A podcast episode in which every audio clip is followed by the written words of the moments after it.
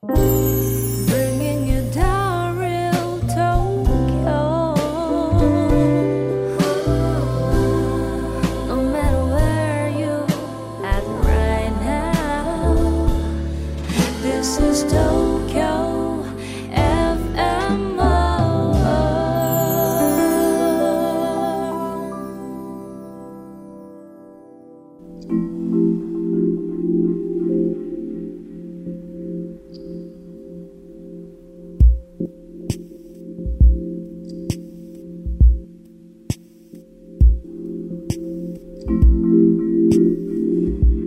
Hello everyone.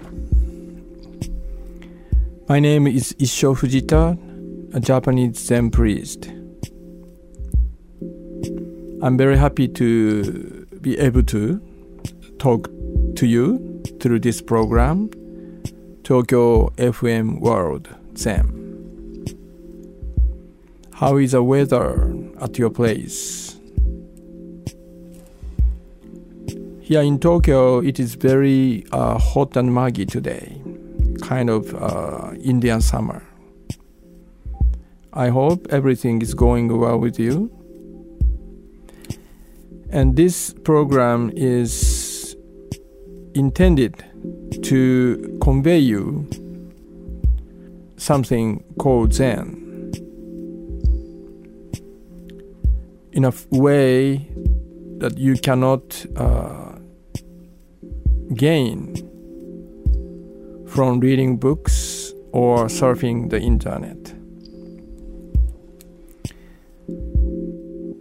Today, I'd like to start my uh, uh, this program from the guiding you uh, to some particular style of uh, meditation.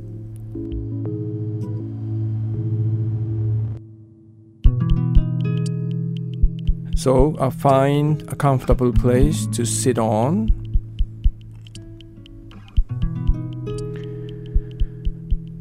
Could be on the floor, and on the chair. Even you may uh, try this meditation lying down, but don't fall into sleep. The meditation is a kind of art of keeping the alertness and deep relaxation together. Usually, we fall, tend to fall into sleep when we get relaxed. That's necessary combination for us to have a rest during the night. But meditation is a, a project to create another kind of uh, combination between the combination with alertness and deep relaxation. So even you are sitting with deep re- relaxed way, but keep your consciousness alert.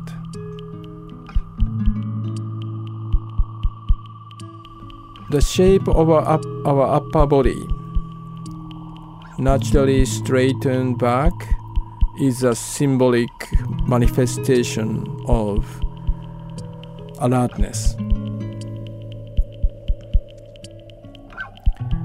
I call it great uh, good alignment with the gravity.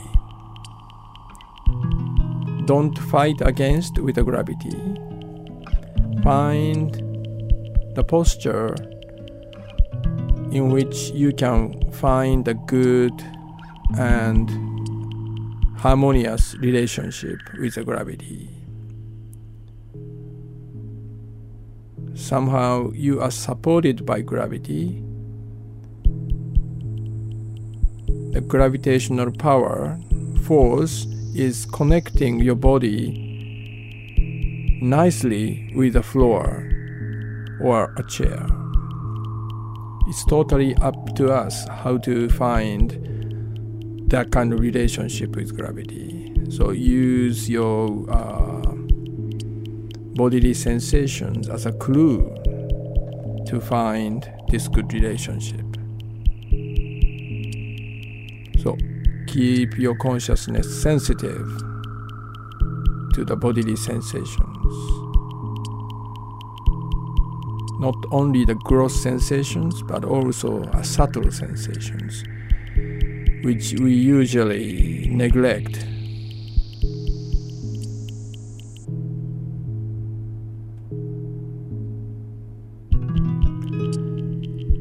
So imagine the many small holes around your bodies. And when you're breathing in, through those many, many, many holes, you are breathing in the air around you. And when you're breathing out, imagine through those many holes around your body, the air coming out. When you are breathing in, your whole body subtly contracting to the center. And when you're breathing out, your whole body is expanding toward all directions. Breathe in through from all around your body. Breathing out toward all directions, relaxing. Breathe in, contracting. Breathing out, expanding, relaxing, releasing.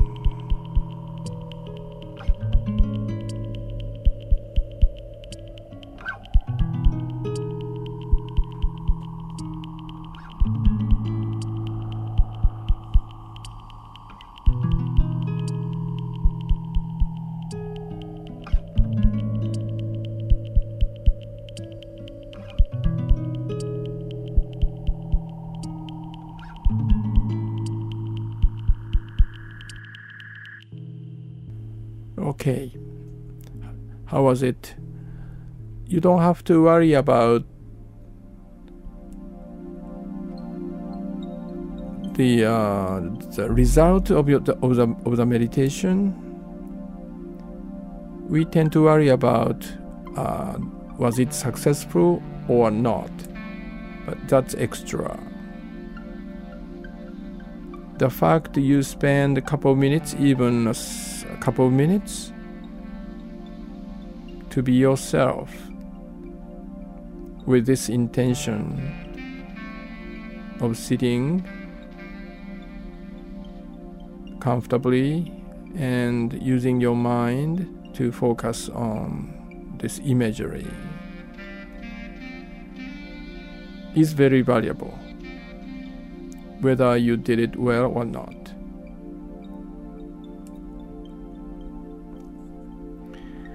so this attitude is very important in Buddhist, Buddhist practice, but also uh, for us to live this life. We often worry about success or failure.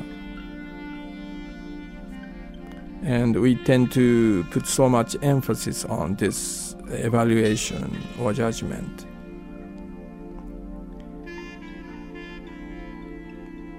I was a person like that before I start studying Buddhism.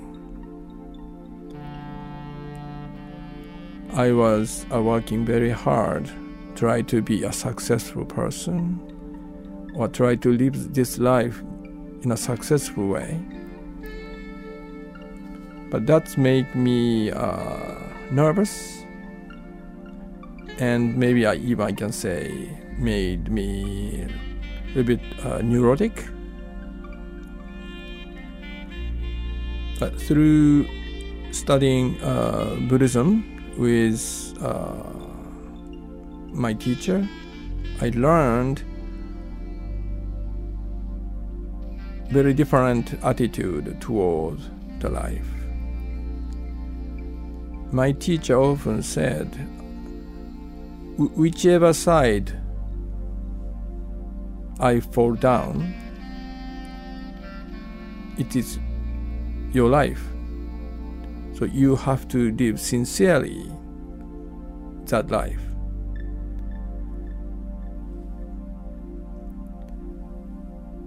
And everything I encounter in this life, that's that's my life. So whether it is successful or failure, from the world ordinary world's viewpoint, I don't have to worry about it. I have to worry about how much or how sincerely I put myself into everything I encountered, moment by moment. That's more important than the result of my effort. That's what I learned.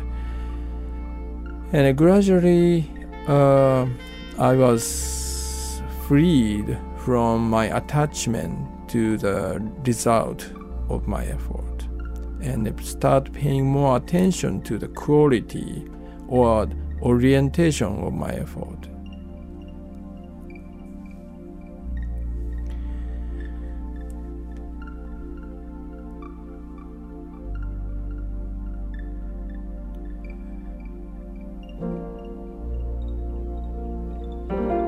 I'm, I'm very curious about the your basic and fundamental attitude toward your life. You're more worried about the result or process. Of course, the result is important, and maybe uh, the society or our friends are more interested in the result than the process. We have to accept it, and also we have to pay respect to it too. But as a person, as a first person to our own life, we have to pay another aspect of our life. And then put emphasis on how we are living this life. The process or attitude or orientations. That aspect we must not uh, forget. So I, I often see the episode of Zen master and student. And on one occasion, Zen master said yes to a student A doing something. And other time, uh, this same Zen master said no to the student B doing the same things. So this what this master, Zen master, was looking at. Even uh, student A and B had the same result. The master could say yes to one person and said no to another because he was looking at not only the result but also how those two students are doing. So, how are you living your life, or how are you trying to live your life?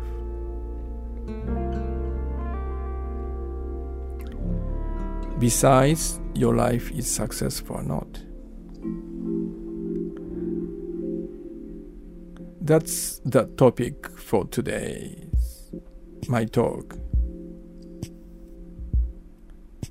I hope uh, it makes sense some sense to you.